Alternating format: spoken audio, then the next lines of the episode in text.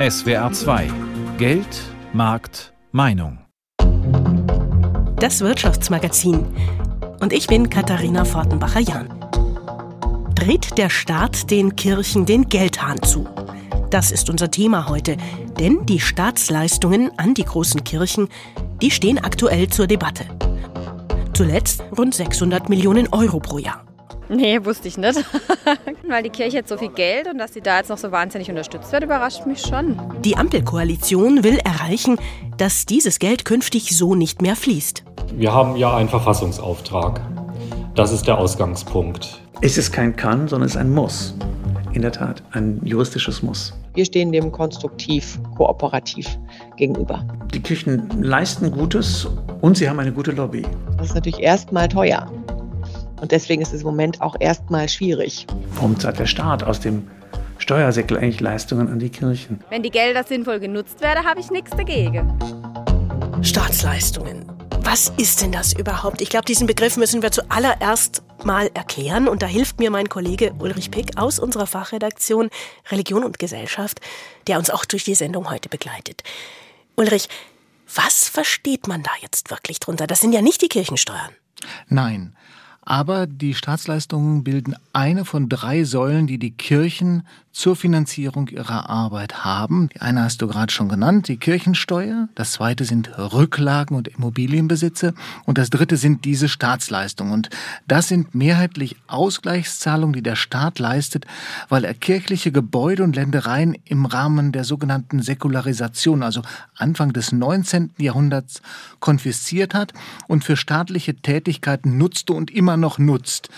Die Zahlungen sind sozusagen, ja, eine Art Entschädigung oder, wenn man so will, eine Art Miete. Schauen wir doch mal in unsere Bundesländer Rheinland-Pfalz und Baden-Württemberg. Über wie viel Geld sprechen wir denn da? In Baden-Württemberg ist der Betrag bundesweit der höchste, nämlich etwa 138 Millionen Euro. In Rheinland-Pfalz belaufen sich diese Zahlungen etwa auf 65 Millionen Euro im Jahr. Baden-Württemberg zahlt am meisten. Warum eigentlich? Weil damals, Anfang des 19. Jahrhunderts, auf dem Gebiet des heutigen Bundeslandes Baden-Württemberg am meisten kirchliche Güter enteignet wurden, wenn man den Blick auf das ganze damalige Deutsche Reich wirft. Und besonders betroffen ist das heutige Bistum Rottenburg-Stuttgart, also das damalige Bistum Konstanz, was dann 1821 aufgelöst wurde und verteilt wurde. Unser Reporter Wolfgang Brauer nimmt uns jetzt mit auf einige Spuren der Säkularisation im Bistum Rottenburg-Stuttgart nach Bad Schussenried in Oberschwaben. 12 Uhr. Mittagsgeläut der Klosterkirche St. Magnus in Bad Schussenried. Das Gotteshaus aus dem 13. Jahrhundert gehört nicht mehr der katholischen Kirche, sondern dem Land Baden-Württemberg. Pfarrer Niki Schäpen. Es gibt komplizierte Vereinbarungen, die aus diesen Aufhebungen der Klöster entstanden sind. Und die Besitzverhältnisse sind auch sehr kompliziert. Es kann sein, dass Sie hier einen Altar haben, da gehört der große Teil des Altars dem Land, aber einzelne Figuren des Altars gehören der Kirchengemeinde. Wir sitzen jetzt hier in der Kirchenbank, die Bänke gehören der Kirchengemeinde, die Wangen der Bank gehören dem Land. Das wirklich man den Kopf schüttelt manchmal, weil diese Aufteilungen einfach nicht nachvollziehbar sind. Die komplizierten Verhältnisse im Kloster in Bad Schussenried haben ihren Ursprung vor rund 220 Jahren. Alles fing mit Napoleon an. Der französische Diktator annektierte die deutschen Gebiete links des Rheins. Dafür wurden deutsche Fürsten, Grafen und Herzöge entschädigt, erklärt Volker Himmelein. Er war früher Leiter des Württembergischen Landesmuseums. Die geistlichen Herrschaften wurden in Besitz genommen, die Äbte mit einer Pension abgefunden, die Lasten und die Pflichten, die damit verbunden waren, wurden von den neuen Besitzern übernommen. Und dafür zahlen die deutschen Bundesländer noch heute. Denn bis heute ist der ins Grundgesetz übernommene Auftrag zur Ablösung aus der Weimarer Reichsverfassung nicht umgesetzt.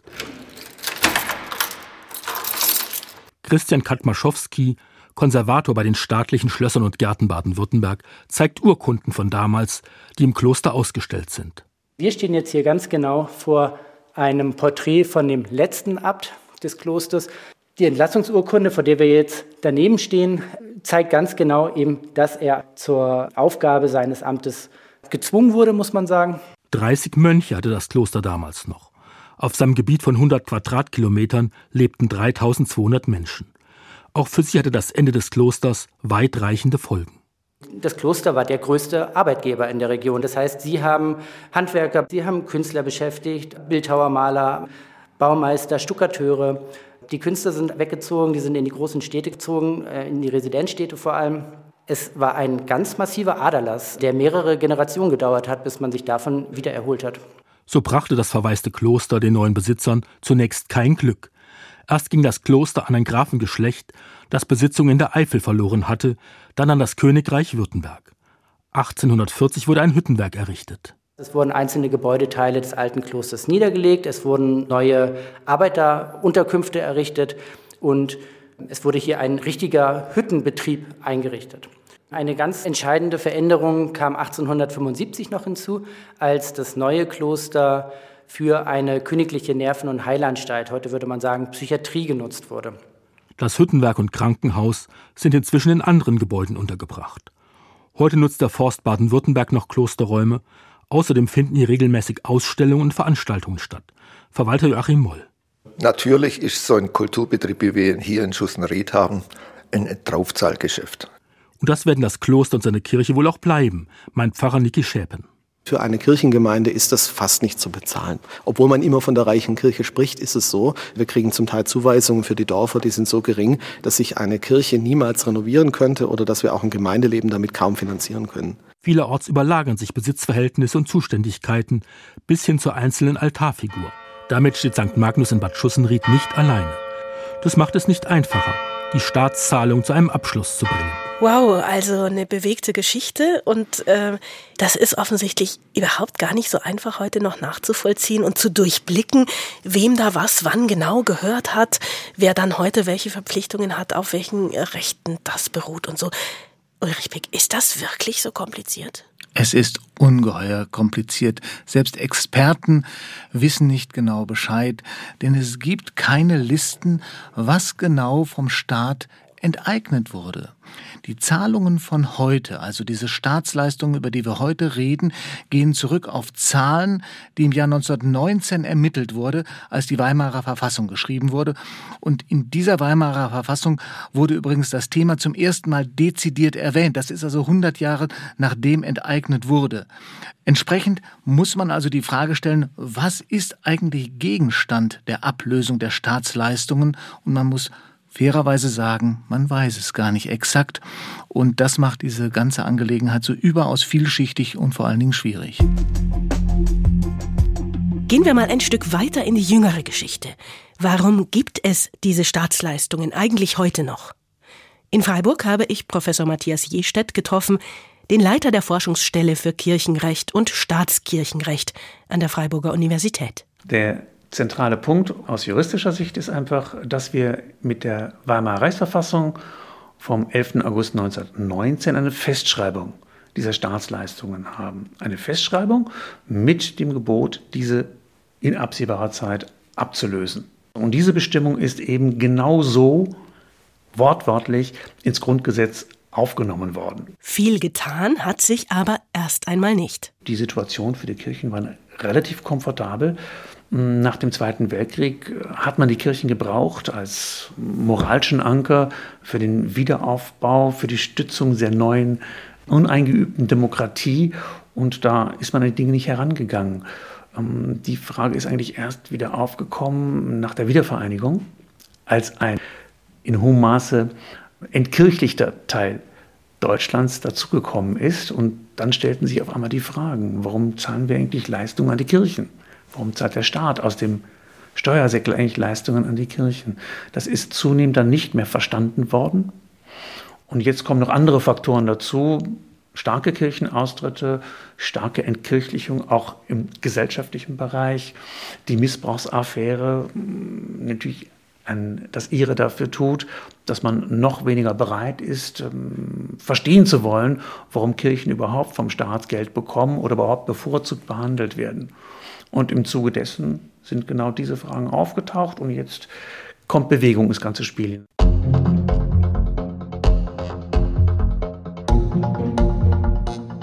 An dieser Stelle müssen wir jetzt, glaube ich, kurz klären, was eigentlich mit Ablösung gemeint ist. Ablösung heißt, das ist eine letztlich eine staatliche Leistung, die an die Stelle einer wiederkehrenden Leistung treten soll. Also es geht nicht um einen Zahlungsstopp, sondern der Geldhahn würde, nochmal kräftig aufgedreht und dann erst zu. Nach einer Art Ablösesumme.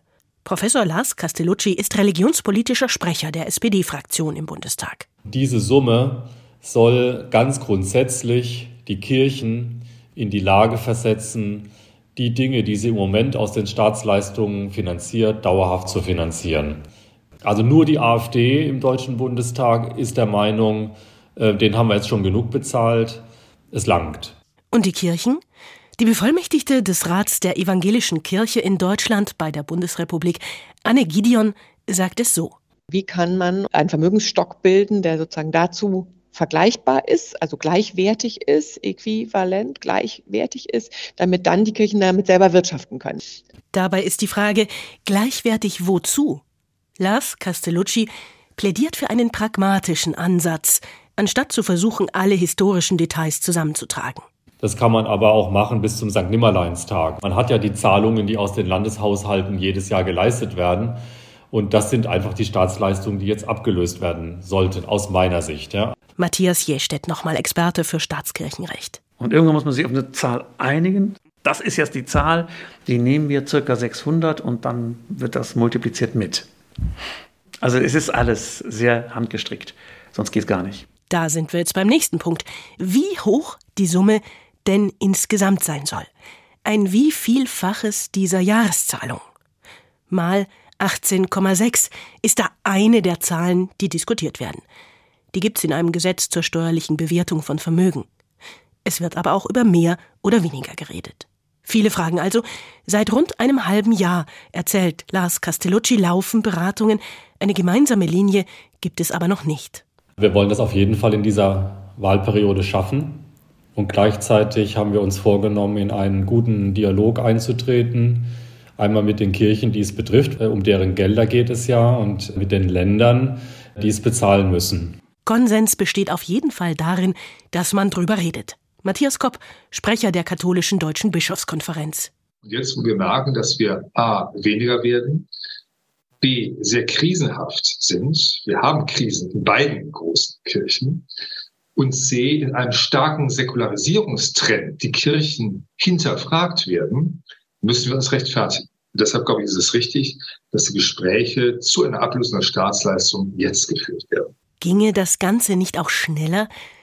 Das hat mir der Münchner Staatsrechtler und Religionsrechtsexperte Professor Stefan Kuriot so eingeordnet.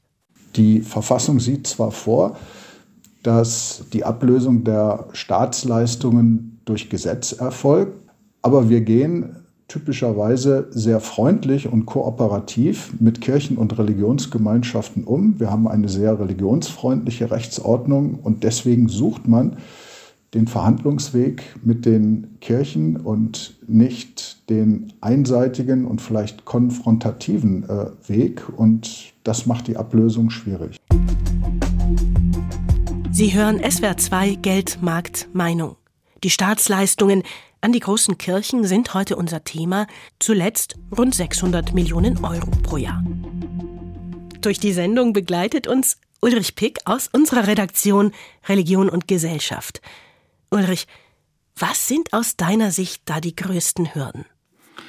Das ist ganz zu Anfang erst einmal, dass der Bund und die Länder auf einen Nenner kommen müssen. Das Gesetz zur Ablösung wird vom Bund verhandelt. Zahlen müssen die Länder. Und das heißt, wenn es wirklich zu diesem 18,6-fachen Faktor kommt, über den wir schon gesprochen haben, muss Baden-Württemberg mal eben zwei Milliarden Euro zahlen. Da braucht man kein Prophet zu sein, um vorherzusagen, dass das ziemlich viel Unmut und Ärger hervorruft. Für Rheinland-Pfalz ist es etwa eine Milliarde, aber auch da wird sich Mainz schwer tun, sich diese irgendwoher zu besorgen. Das heißt, woher das Geld kommt, wird die größte Schwierigkeit sein, denn es schafft Ärger und dieses Geld ist zurzeit sehr schwer zu bekommen. Man muss es woanders herholen, die Kassen sind weitgehend leer. Ulrich Pick aus unserer Redaktion Religion und Gesellschaft. Von den Bundesländern haben wir jetzt schon mehrfach gesprochen. In Baden-Württemberg im Kultusministerium ist Professor Michael Herrmann zuständig für Religionsangelegenheiten.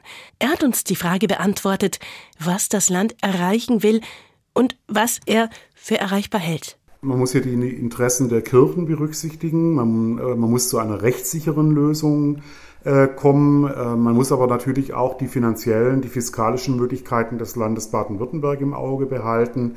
Die Schuldenbremse ist da zum Beispiel auch ein Stichwort. Ähm, und das alles eben zu einem Ausgleich zu führen, das ist ein großes äh, Projekt, ein langwieriges Unterfangen.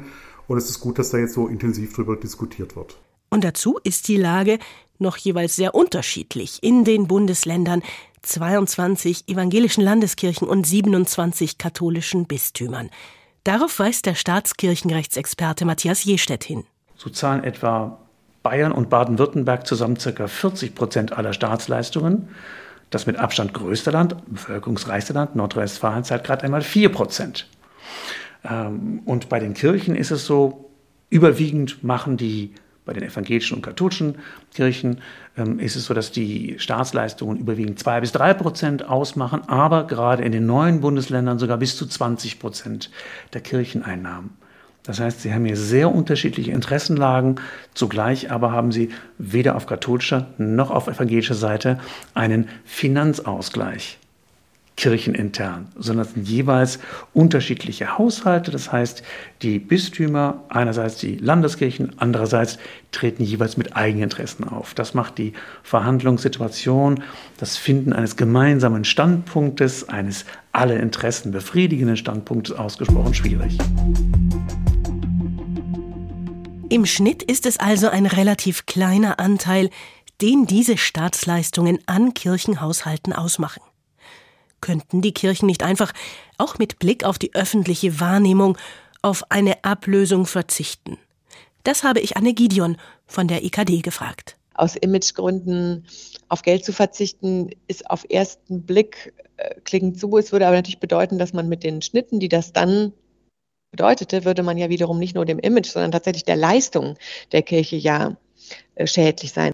Und dieses Geld ist ja nicht eine Spende, die man bekommt, die man zusätzlich hat. Und dieses Argument, irgendwann ist auch mal gut, ähm, ich sag mal so, wenn jemand lange genug Miete gezahlt hat für ein Haus, was ihm nicht gehört, gehört ihm das Haus am Ende trotzdem nicht. Also man will ja nicht sagen, ich wohne irgendwo 30 Jahre zur Miete, jetzt zahle ich einfach nicht mehr, jetzt ist es einfach mein Haus. Diese Logik wäre das und diese Logik würde man bei Immobilien ja auch nicht verwenden. Apropos Immobilien. Welches Eigentum und welche Einnahmen haben eigentlich die katholische und die evangelische Kirche? Das ist schon angesichts der vielen einzelnen Haushalte gar nicht so einfach herauszufinden. Meine Redaktionskollegin Petra Thiele hat sich in die Sache vertieft und gibt uns einen Überblick. Die Kirchensteuer ist der größte Posten bei den Einnahmen, rund 6 Milliarden Euro bei der evangelischen Kirche. Bei der katholischen Kirche ist es immer etwas mehr. Sie bekam von ihren Mitgliedern vor zwei Jahren 6,7 Milliarden Euro. Obwohl die Mitgliederzahlen bei den Kirchen sinken, die Einnahmen aus der Kirchensteuer steigen. Der Finanzchef der evangelischen Kirche Carsten Simmer erklärt, das hat zwei wesentliche Gründe. Wir haben in den vergangenen Jahren deutlich höhere Beschäftigungsquoten in Deutschland gesehen. Das hat sich auch auf die Kirchensteuer ausgewirkt. Und das Zweite, ähnlich wie bei den staatlichen Einnahmen, die allgemeine Lohnentwicklung und zuletzt auch die Inflation, die sich auch natürlich in den nominalen Kirchensteuern niederschlägt, so wie bei den staatlichen Einkommensteuern auch. Nur noch knapp die Hälfte der deutschen Bevölkerung ist in einer der beiden großen Kirchen und nach einer Bertelsmann-Studie denkt jedes vierte Kirchenmitglied über einen Austritt nach. Besonders die jungen unter 25-Jährigen haben feste Austrittsabsichten. Die Kirchen haben sich darauf vorbereitet.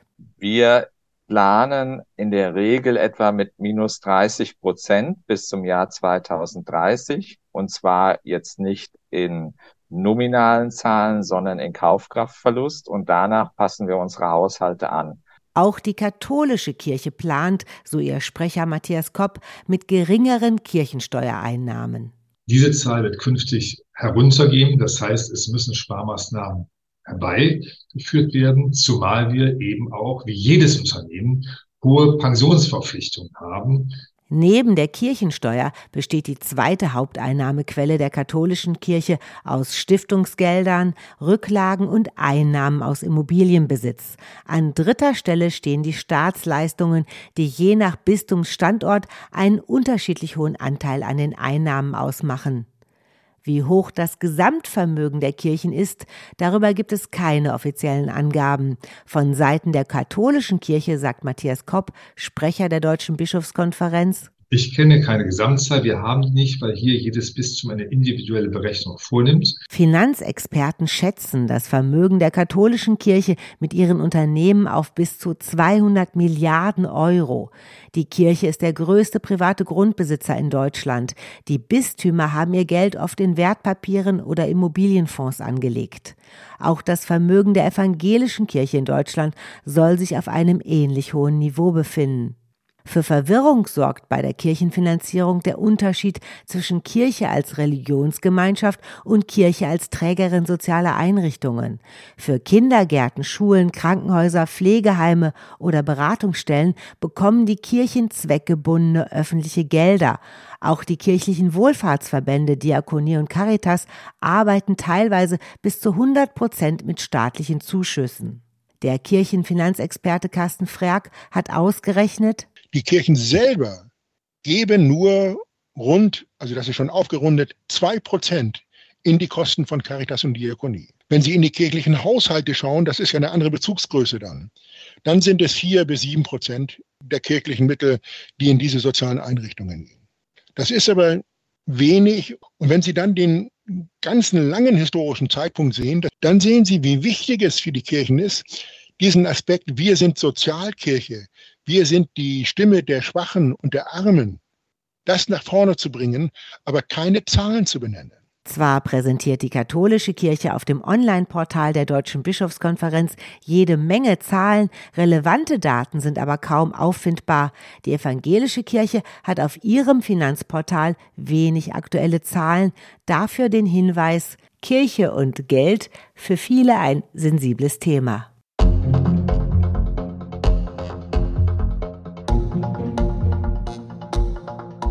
Wenn der Anteil, den Kirchen als Betreiber von zum Beispiel Pflegeheimen oder Kindergärten selbst leisten, relativ gering ist. Wie wichtig sind dann eigentlich die Staatsleistungen dafür? Auch darauf habe ich die Bevollmächtigte der EKD beim Bund Anne Gideon angesprochen.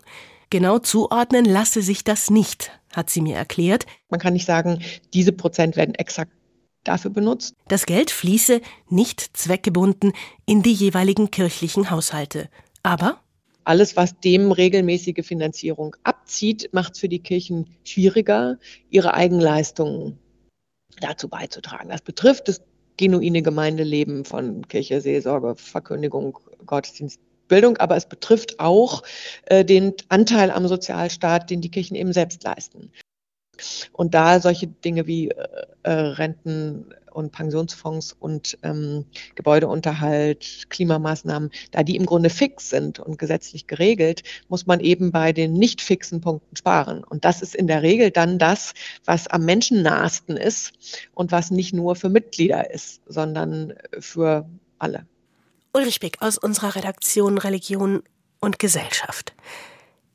Wenn du das jetzt so hörst, wie ernst müssen wir sowas nehmen, auch als Gesellschaft? Es ist ein ganz hohes Pokern, aber es ist durchaus im Rahmen des Möglichen.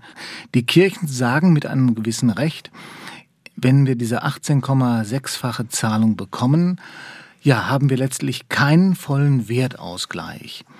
Und wir müssen irgendwo sparen. Und wir werden sicherlich nicht dort sparen, wo unsere primäre Aufgabe ist, nämlich in der Verkündigung. Also dort, wo wir sozusagen mit ein oder anderthalb Beinen stehen, aber nicht komplett. Das heißt, bei den sozialen Einrichtungen, kirchliche Kindergärten, Altenheime, Krankenhäuser und dergleichen mehr.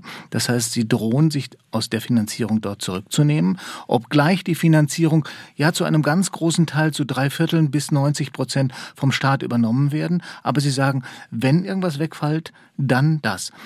Das ist erst einmal theoretisch, aber es ist eine Art Joker und damit werden sie natürlich spielen. Andererseits muss die Kirche natürlich auch aufpassen, dass das Image, was momentan ja wirklich im Sturzflug ist, nicht noch schlimmer wird. Also da wird es irgendwann einen Kompromiss geben, aber diese Drohung ist eine ernstzunehmende Karte.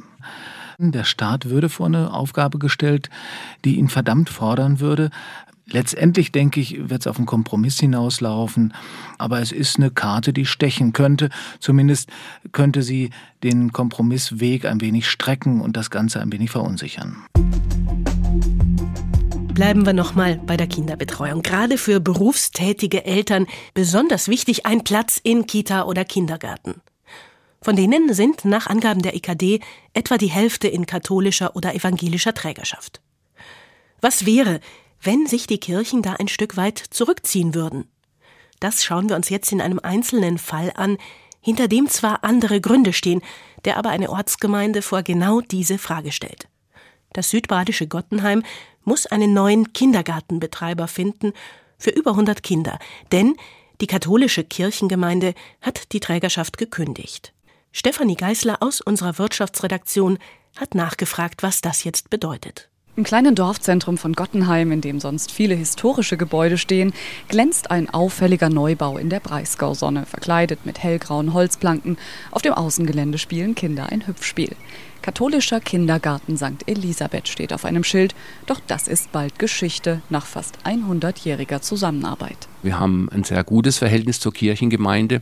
Es gibt eine gute Zusammenarbeit, die jetzt leider Gottes beim Kindergarten beendet wird. Bürgermeister Christian Riesterer sitzt 400 Meter Luftlinie entfernt im Rathaus und ist gerade ganz schön gefordert. Seit die katholische Kirchengemeinde die Trägerschaft aufgekündigt hat, muss er gemeinsam mit der eigens gegründeten AG schleunigst einen Nachfolger suchen.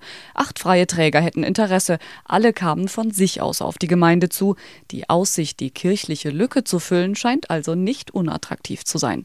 Das liege aber auch speziell am Standort, sagt Riesterer. Wir haben ein ganz neues Gebäude, das wurde 2019 eingeweiht. Wir haben einen schönen Außenbereich.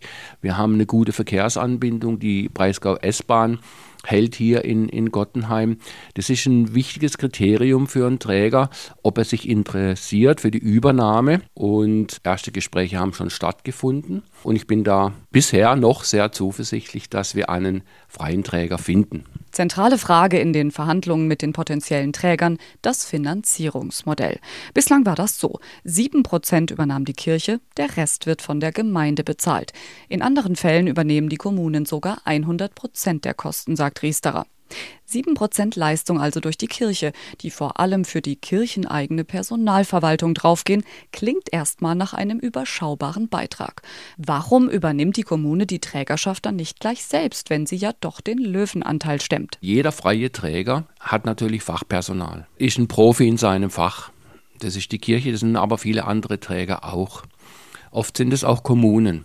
Aber wir, im Speziellen wir als kleine Gemeinde Gottenheim, haben diese Verwaltung im Hintergrund nicht. Die müssen wir erst aufbauen.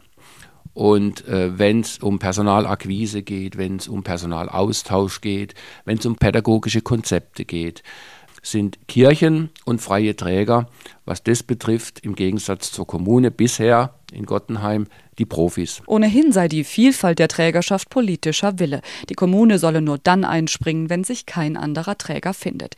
Bedingung an den neuen Träger, er soll möglichst nicht weniger beisteuern als bislang die Kirche. Die Elternbeiträge sollen nämlich konstant bleiben. Und diejenigen Angestellten, die bleiben wollen, sollen mindestens genauso viel verdienen wie bislang nach Kirchentarif. Die Hoffnung jetzt in Gottenheim, dass sich möglichst schnell ein neuer Träger findet und Ruhe einkehrt im hübschen, holzverkleideten Neubau. Stefanie Geißler hat in Gottenheim nachgefragt, vor welche Herausforderungen die Kündigung der Trägerschaft für den kirchlichen Kindergarten die Gemeinde stellt. Es zeigt sich, in diesem Fall lässt sich das voraussichtlich lösen. Sie hören SWR 2 Geld, Markt, Meinung. Die Staatsleistungen an die großen Kirchen sind heute unser Thema, zuletzt rund 600 Millionen Euro pro Jahr. Hier einen Abschluss zu finden, ist komplex. Wie könnte eine Lösung in Sachen Staatsleistungen aussehen? Das habe ich auch den Staatskirchenrechtsexperten Matthias Jestedt aus Freiburg gefragt. Er weist auf einen Punkt hin, der schon in der Diskussion ist, die Ablösesumme nicht en bloc auszuzahlen. Das wäre auch das Interesse der Kirchen. Denn die wollen das nicht das ganze Geld auf einmal haben, sondern wenn die so eine Alimentierung, quasi Alimentierung auf die nächsten 20 Jahre noch haben, können sich darauf einstellen und dann kann man das irgendwie auch ausschleichen sozusagen. Ja, das ist günstiger finanzpsychologisch, als wenn sie auf einmal da eine Milliarde bekommen. Und natürlich für die Länder, für manche Länder zumindest, die doch erhebliche Staatsleistungsablösungssummen finanzieren müssten. Und noch eine Schwierigkeit ließe sich seiner Ansicht nach womöglich ausräumen. Ich würde den Kirchen raten, in der christlicher Geschwisterlichkeit einen innerkirchlichen Finanzausgleich herbeizuführen, sodass jene Landeskirchen oder jene Bistümer, die in erheblichem Maße der Kircheneinnahmen darauf angewiesen sind, dass sie eben das auch leichter tragen können, als es derzeit der Fall ist.